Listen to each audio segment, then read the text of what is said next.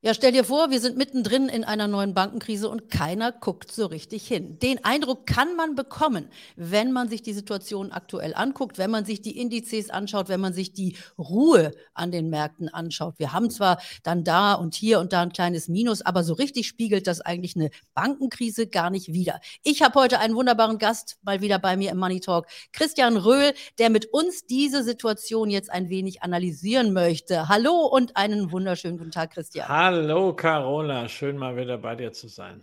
Ja, also wenn ich mir das hier angucke, das blende ich ja immer mal ganz gerne ein, das ist dieser Fear and Greed Index von CNN, der also jetzt aussagt, wie nervös der Markt ist, wie nervös die Marktteilnehmer sind oder wie gierig sie sind. Äh, der zeigt hier so eine neutrale Situation äh, an. Das heißt also, die Anleger wissen nicht so recht, wie es weitergeht, aber so richtig besorgt sind sie auch nicht. Christian, ich muss sagen, mich erinnert das Ganze aktuell so ein bisschen an die Zeit vor der großen Krise in 2008, als wir alle immer wieder darüber geredet haben, da gibt es Probleme, da gibt es Probleme bei den Häuserkrediten, da gibt es Probleme, weil viel zu viele Leute äh, Häuserkredite bekommen, die es gar nicht bezahlen können. Und wir haben das bestimmt ein oder zwei Jahre besprochen. Keiner ist drauf eingegangen. So ähnlich sieht es jetzt auch aus. Wir haben ja eine Bank nach der anderen, die äh, im Grunde genommen äh, von JP Morgan übernommen werden muss. Und trotzdem sind alle verhältnismäßig ruhig. Ja, ja, ich habe das letzte Woche schon äh, getwittert, ja, so ein bisschen in Anlehnung an Gary Lineker und seinen Spruch über Fußball, bei dem am Ende immer die Deutschen gewinnen. Äh, so ist Banking ein Business mit vielen Nullen, wo am Ende immer JP Morgan gewinnt. äh, denn in der Tat, äh, sie kriegen nicht nur jetzt neue Assets, wie beispielsweise bei First Republic, sondern alleine dadurch, dass JP Morgan wie ein Fels in der Brandung steht, gibt es natürlich immense Zuflüsse, weil Kunden von Regionalbanken Kunden aus diesem sogenannten Community Banking System sich sagen, warum soll ich irgendwelche Risiken für meine Einlagen eingehen, wenn ich zu einer systemrelevanten Bank gehen kann, zu JP Morgan. Folglich JP Morgan wird mit Einlagen von Kunden geflutet. Auf diese Einlagen zahlt man nur äußerst mickrige Zinsen. Das Geld bringt man auch nicht alles zum Arbeiten, sondern einen Großteil kann man bei der FED anlegen für fünf Prozent und dann kriegt man ein bisschen einen Eindruck davon, wie das Zinsmargengeschäft bei JP Morgan sich weiter entwickeln dürfte. Und wir haben das ja auch schon im Quartalsabschluss gesehen. Nicht umsonst hat die Aktie da einen riesigen Sprung gemacht. Aber in der Tat nochmal weg von äh, JP Morgan, die ja auch in der Finanzkrise schon langfristig dann ein äh, Gewinner waren. Ich glaube nicht, dass wir sagen können, ähm, wir haben eine Bankenkrise und keiner schaut hin, sondern wir sehen momentan, dass äh, diese Krise immer noch recht stark auf das Banksystem beschränkt ist. Sie hat noch nicht ausgestrahlt auf die Wirtschaft insgesamt, auch nicht auf andere Segmente des Aktienmarktes, aber natürlich bei den Bankaktien, insbesondere bei den Regionalbankaktien, die ja extrem gebeutelt sind. Äh, da sieht man es natürlich schon. Äh, da gibt es ständig neue Institute, gegen die da dann auch natürlich spekulative Short-Attacken laufen, wo aber einfach die Kurse fallen. Und äh, es gibt ja auch so einen Regional Banks Index, äh, der ist äh, dieses Jahr rund 30 Prozent schon im Minus. Und da sind auch viele, zumindest aus der Außensicht gesunde Institute dabei. Ja, also wir können uns darauf einstellen, dass da wahrscheinlich in den nächsten Tagen und Wochen auch noch mehr äh, zu hören ist. Also wir hatten ja jetzt noch die PacWest und die Western Alliance, die eben auch abgestürzt sind von ihren Aktienkursen. Also man bekommt das in den Nachrichten schon kaum mehr mit, wenn diese Regionalbanken ja. jetzt hier äh, platt gehen. Aber lass uns mal ganz kurz vielleicht auch die Unterschiede zu 2008 ein bisschen äh, äh, diskutieren. Denn äh, wie gesagt, es war auch damals ja etwas, das, äh, was wir vorher nicht gesehen hatten. Da waren also die Hauskredite, die alle verpackt wurden in irgendwelche sophisticated Produkte und weiterverkauft wurden und dann platzte dort also diese Blase. Jetzt haben wir ja auch etwas, was im Grunde genommen neu ist. Wir haben so schnell gesehen, dass die Zinsen angestiegen sind, dass wir jetzt erst langsam für jede einzelne Bank auch unterschiedlich erkennen, was eigentlich diese Zinsanhebung für Probleme jetzt in der Bank selber verursacht. Also das sind ja zwei Seiten. Es ist ja einmal ein Bankrun, das Vertrauen der Menschen geht verloren, aber das andere ist ja eben auch, dass die Banken eben auch äh, auf Risiken setzen. Ja, ist natürlich ein bankbetriebliches Thema. Wir haben das gesehen bei der Silicon Valley Bank, äh, die klassische sogenannte Fristentransformationsfalle. Man hat das Geld, was man von den Kunden kurzfristig bekommen hat, in langfristige Anleihen angelegt. Das funktioniert, solange einem die Kunden dieses Geld weiterhin überlassen. Nur dummerweise die Kunden der Silicon Valley Bank, die Start-ups und die Mitarbeiter dieser Unternehmen mussten halt irgendwann an das Geld ran und äh, dementsprechend ist die Einlagenbasis dann geschrumpft und äh, man musste dann dagegen auch die langfristigen Anleihen mit entsprechenden Verlusten veräußern und das hat der Bank das äh, Genick gebrochen. Aber in der Tat, wir haben hier eine historische Zinswende gesehen. Und äh, im letzten Jahr haben wir immer so getan, na ja, also hm, die Zinsen steigen, aber irgendwie, na ja, es gibt ein paar Probleme. Also natürlich Inflation. Dann haben wir auch viel mehr natürlich auf geopolitische Themen geschaut, auf den äh, Krieg in der Ukraine, auf China, auf Taiwan.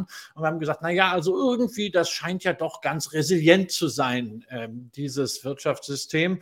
Ähm, und diese Zinserhöhungen dies und jenseits des Atlantiks, die werden ganz gut verpackt. Und jetzt sehen wir halt die Bremsspuren. Wir sehen die Bremsspuren in Form von Fristentransformationsproblemen. Übrigens, das ist ein Problem, was wir auch schon in der Finanzkrise gesehen haben. Das hat damals nämlich unter anderem der äh, DEPFA, dem Staatsfinanzierer, der später in anderer Form wieder als Pfandbriefbank an die Börse kam, äh, das Genick gebrochen. Ähm, andere Banken haben einfach das Problem mit der Solidität, jetzt die Einlagen drin zu behalten. Ne? Fallende Aktienkurse sind dafür natürlich auch schlecht. Und dann werden natürlich immer neue Szenarien noch aufgemacht. Ne? Dann gibt es jetzt äh, Commercial Real Estate, also äh, Gewerbeimmobilienkredite das soll jetzt die nächste große Blase sein, wo die Bankbilanzen äh, kräftig Luft haben. Dann liest man immer wieder Studentenkredite, dann sind es mal die Autokredite.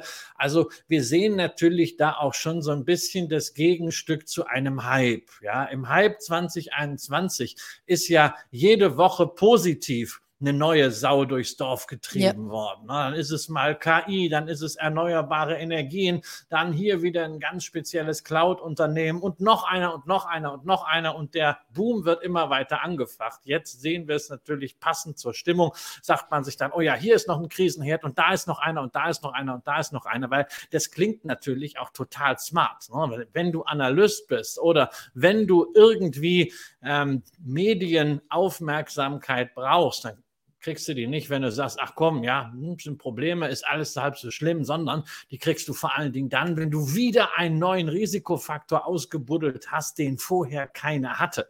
Insofern darf man hier auch A, den Medienzirkus nicht vergessen und B, natürlich auch nicht dass wir hier natürlich spekulative Akteure haben, wie Hedgefonds, die gegen bestimmte Banken, wo das vielleicht auch von der Liquidität und von der Aktionärstruktur her möglich ist, äh, gezielt spekulieren. Und äh, da haben wir es dann natürlich leider, muss man sagen, mit einer self-fulfilling prophecy zu tun. Denn man kann fast davon ausgehen, wenn Kunden von PacWest und Western Alliance heute Morgen ins Internet gucken und sehen, oh Mann, die Kurse meiner Bank sind gestern so dermaßen abgestürzt. Naja, da gehe ich mal lieber auf Nummer sicher und bringe meine Einlagen weg von PacWest zu JP Morgan. Ne? Dann haben wir genau äh, die Self-Fulfilling Prophecy. Dann haben wir genau den Bankrun, auf den die Short-Spekulanten gesetzt haben. Das ist also, hier halt wirklich ein Risiko. Eine Menge Psychologie im Markt und äh, mein Lieber, ich darf an dieser Stelle vielleicht ganz kurz mal hier mein Buch einblenden, denn da geht es genau auch um Börsenpsychologie und um das, was wir als Anleger lernen können, dass wir dann also in solchen Phasen eben nicht Fehlentscheidungen machen, beziehungsweise welche Fallstricke es an der Börse gibt. Das könnt ihr hier bestellen, euch runterladen und äh, das gibt es heute kostenlos von mir. Jeden Tag gebe ich hier zehn Bücher raus, also bestellt es euch und viel Spaß beim Lesen. Ja, ähm, Christian, der Schlüssel für das Ganze, der liegt natürlich bei der Notenbank und die ist ja nun auch wieder am Zuge. 25 Basispunkte soll es nochmal nach oben gehen. Nur 25 Basispunkte oder würdest du sagen, das ist jetzt ein Fehler. Die sollten mal langsam Pause machen, damit die Märkte ein bisschen durchschnaufen können. Du, also ich weiß nicht, ob äh, Jerome Powell das nötig hat, ähm, dass ein äh, vergleichsweise kleiner Investor aus Berlin Mitte hier auf einem YouTube-Kanal ihm Ratschläge gibt, was jetzt die beste Zinserhöhung ist. Natürlich. Ähm, ich, glaub, das, ich, glaube, das, ich glaube, das braucht er nicht und äh, ich finde das auch Wahnsinn, wie man äh, gerade auch hierzulande meint, äh, die Fed kritisieren zu müssen, äh, die Fed deuten zu müssen. Also die Fed wird Entscheidungen treffen müssen. Man kann retrospektiv immer sagen, sie haben an der einen oder anderen Stelle zu spät gehandelt, jetzt handeln sie vielleicht zu konsequent. Das alles ist retrospektiv. Ich selber kann nur sagen, ich möchte nicht in der Haut von äh, Jerome Powell stecken. Er hat sich eine ganz klare Marschroute gesetzt. In Jackson Hole hat er gesagt, until the job is done. Das ist eine direkte Anspielung auch auf den Titel der Autobiografie von Paul Volcker, der legendäre Vor, Vor, Vor, Vorgänger von ihm, der damals Anfang der 80er Jahre die Inflation besiegt hat mit brutalstmöglichen Zinsanhebungen.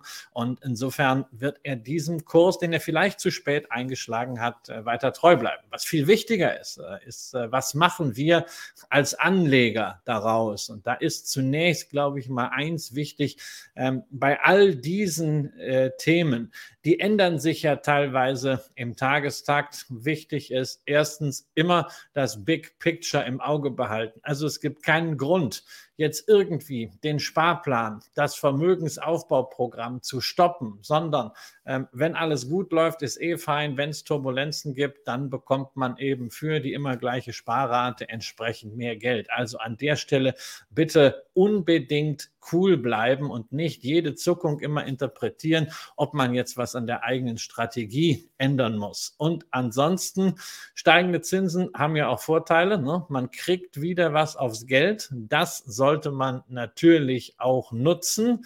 Und äh, darüber hinaus kann man ja dann mal schauen, wer sind die Profiteure einer solchen Situation.